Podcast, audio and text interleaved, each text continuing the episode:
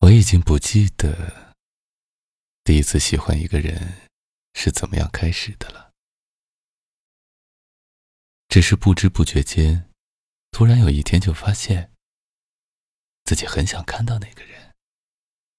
他总是吸引着我所有的目光，他的一举一动，他的所有的一切，都好想去了解。可那些任何想说出口的话。最终还是藏在了心里。时过境迁，却变成了一种不愿被遗失的美好，就像今天这三个不可思议的初恋的故事一样。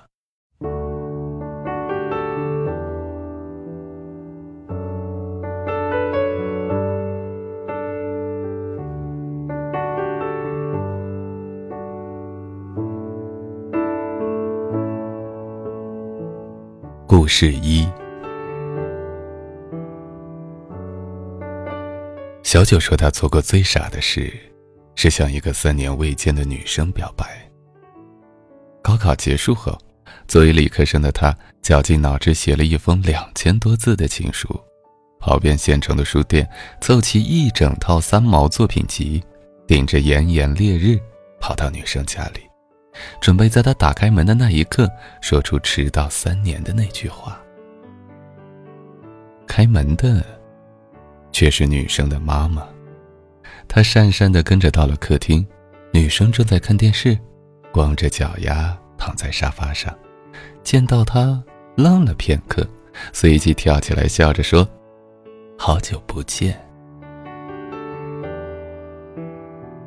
女生是他中考前两个月的同桌，那时候两个人都是学霸，小九吊儿郎当的应付功课，保持着前五名的名次，而女孩一直是勤勤恳恳、雷打不动的第一名。小九记得，那年夏天，女生的课桌上一直放着一盒提神的清凉油，每当正午她昏昏欲睡时，鼻尖总会飘来一阵馨香。睁开眼睛，看到女生轻轻地在额角涂抹清凉油，鼻翼上浸满细密的汗珠，表情认真地盯着面前的习题。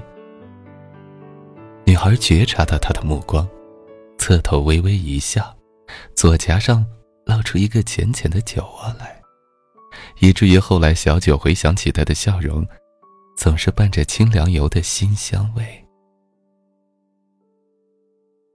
喜欢的种子，也许从那时已经开始萌芽，他却毫无意识，直到两个人去不同的城市读高中。盛夏，在再有萦绕在鼻尖的一缕清凉时，他才觉得怅然若失。听说女生在高中也是拼了命的学习，一年多来一直是年级第一名。他想自己的心思，就算说出来也不会有结果，便选择了远远观望。节假日的祝福短信总是好久之后才有回应，女生回信时总是抱歉地说她太忙，并非故意不回，谢谢她的祝福。小九看短信时忍不住笑，庆幸自己选择了等待。从不看书的小九。读完了三毛的所有作品，女生说过，三毛是她最喜欢的作家。那天，小九庄重的把书和信交给女生，然后坐在女生刚刚坐过的沙发上，不安的看着她拆开信封，表情由惊转喜，由喜转悲。最后只剩下抱歉的笑容，说：“对不起，我高一开始就不读三毛了。”小九如大梦初醒般意识到自己的神经质，向女生告别说：“留下做个纪念吧。”女生的妈妈一无所知，送她出门时笑着说：“有空再来玩啊。”他也笑着答应。那之后很长一段时间，他的鼻尖总是萦绕着散不去的清凉油的馨香，像是从时光深处飘来。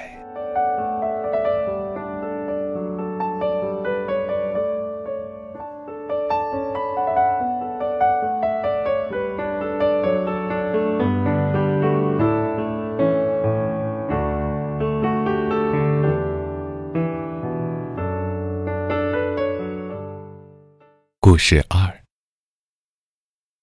小智高中时的地理成绩好到不可思议，地图上血脉一样纵横交错的山脉河流，他甚至比老师记得还要清楚，玩笑一样细细数来，许多次在地理课上让包括老师在内的所有人瞠目结舌，甚至惊动了教研室主任，请他到分享学习经验。小芝侧头轻笑说。因为喜欢啊！毕业很久之后的一次同学聚会上，我们再谈起他那段传奇一般的时光，小智笑而不语。那天他喝醉了，向我们讲述了一个很久之前的故事。小智中学之前的暑假是在小镇上的外婆家度过，外婆家附近有一条小河。他喜欢正午赤着脚踩着鹅卵石走走停停，流连于一个和夏天不相关的小世界。清凉的河水漫过脚背，头顶绿树掩映，阳光斑驳，耳朵里只有重重流水和不知疲倦的蝉鸣。小芝的漫步总在开始不久之后结束于外婆的呼唤，因为浸在井水中的瓜果已经凉透。然而某一天，那天的记忆很混乱。小芝记不得是为什么，也许是外婆不在家，也许是午饭后忘了把刚摘的西瓜放进井里。总之，小芝没有听到外婆的呼唤，便由着性子走向河的下游。小芝从自己的游戏中回过神时，他已经走到宽阔的河道上，太阳。埋进天空密布的阴云，雷声隆隆，狂风裹挟着树叶簌簌作响。然而，小智变得无知无觉，只呆呆望着迎面走来的男人。他看起来很年轻，一身蓝色运动服，黑色鸭舌帽，背包很大，鞋子挂在背包后面，手里拿着放大镜，还有其他小智不认识的仪器。他像他一样走走停停，捡了何石，在手里细细查看。他也看见了小芝，笑着向他招手。小芝不知所措地立在原地，直到他走到他的面前，蹲下来说：“小孩儿，快下雨了，回家吧。”他说的是好听的普通话，和学校里的老师一样。小孩儿，你家在附近吗？小芝摇摇头，这时才发现自己走到了离家很远的地方。在上面，小芝指着河流上游的方向。话音未落，大雨倾盆而下。他抱着小芝跑到河岸上，从背包里取出雨披给她穿上。雨越来越大，河水变得湍急，不久便淹没了河滩。那地方是一片荒原，附近没有人家。他拉着小芝在河岸的草丛里一直等到雨停。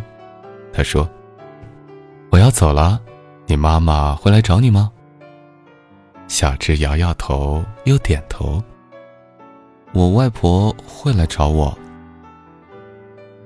他转身走向河流下游的方向，越来越远。终于变成一个小黑点，消失在他的视野里。傍晚时分，外婆和舅舅们找到小芝，她回到家里便开始发烧。从昏睡中清醒之后，回忆几天前发生的事情，总觉得是一场梦。但是那个人的雨披，还挂在外婆家的堂屋里。那年小芝八岁。此后，那个不知姓名甚至记不大清楚样貌的男人，固执地印刻在他的生命中。后来，他去过很多次河流的下游，但没有再遇见他。教中学地理的爸爸说，那个人可能是一名地质勘探队员。于是，小智开始疯狂的学习地理，期待一场希望渺茫的重逢。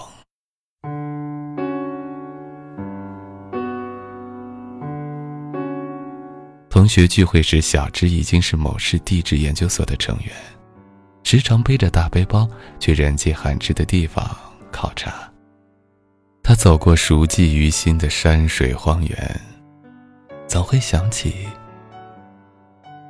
那双温暖、粗糙的大手。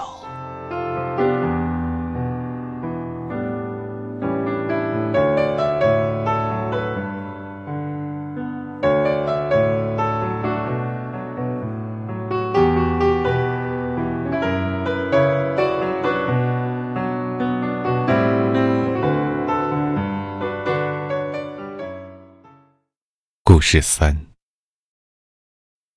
小爱一直是个胖姑娘，她的胖在复读那年达到了极致。两次高考的压力让她在食物的世界里难以自拔，不断增加的赘肉让她步履艰难，但没能阻止她随着一个男孩远远近近的目光。他是班里女生公认的男神，算不上很帅，但是相貌周正。小爱坐在第一排中间的位置，每次课间，男孩握着水杯经过他的面前时，小爱会从书页里抬起头来。他棱角分明的侧脸和紧抿的唇角映入眼眸。他走到走廊东侧尽头接水，然后总在窗前静立。上课铃响起一刻，像握紧拳头挥向天空。窗外的行道树融了又枯。阳光暖了又凉，只有他的背影是唯一不变的风景。那段兵荒马乱的岁月里，他挥着拳头的背影，对于小爱和很多人来说，是旗帜一般的存在。小爱买了一块大手表，放在和眼睛平齐的书堆上，调整角度，表盘正好可以照见他的侧脸。做题到头晕目眩时，抬头看见他模糊倒影里的认真神情，他的疲惫会一扫而光。但是小爱从未主动接近他。那时候的他自卑且固执，喜欢对方令人着迷，却又不可原谅。思绪纠结的后果是他反而以一副毫不相干的姿态离他越来越远。唯一的交集是在某个周末的上午，小爱背着沉重的书包在人声熙攘的校门口遇见他迎面走来。他微笑点头，小爱一时失神，不防被脚下的石头绊倒，径直跪在他的面前。他被吓得后退几步。那天，小爱穿了紧身牛仔裤和大红色马甲，长发凌乱的扎在脑后。含义复杂的目光和哄笑，针尖一样刺疼他的皮肤。他想立刻站起来逃走，疼痛和肥肉却让他变得笨拙。直到男孩走到他的面前，吃力的扶起他起来，说：“你没事吧？”小爱摇摇头，一瘸一拐的逃离围观的人群。后来，两个人去了不同的城市。上大学后，小爱开始疯狂的减肥健身，学习服饰搭配和彩妆，精心将每一个平常的日子过成和他重逢的欣喜。两年后的寒假同学聚会，她自信满满的赴约，妆容精致，穿了刺绣的连衣裙，踩着细高跟，步步生风。她见到许多老同学，瘦成纸片人的小爱。让他们直呼不可思议。那之前，小爱从班长口中探知那个男孩一定会来，在镜子前无数次练习再见时的每一个动作和神情。但是直到聚会结束，他也没有出现。回家的路上，他经过大一，伸手接住慢悠悠从天空飘落的雪花。一秒钟，雪花从他的掌心消失。小爱想，他就像雪一样，是可望而不可及的存在，却把自己的目光引向天空，因为曾经遇见他，自己在未来遇见了更好的自己。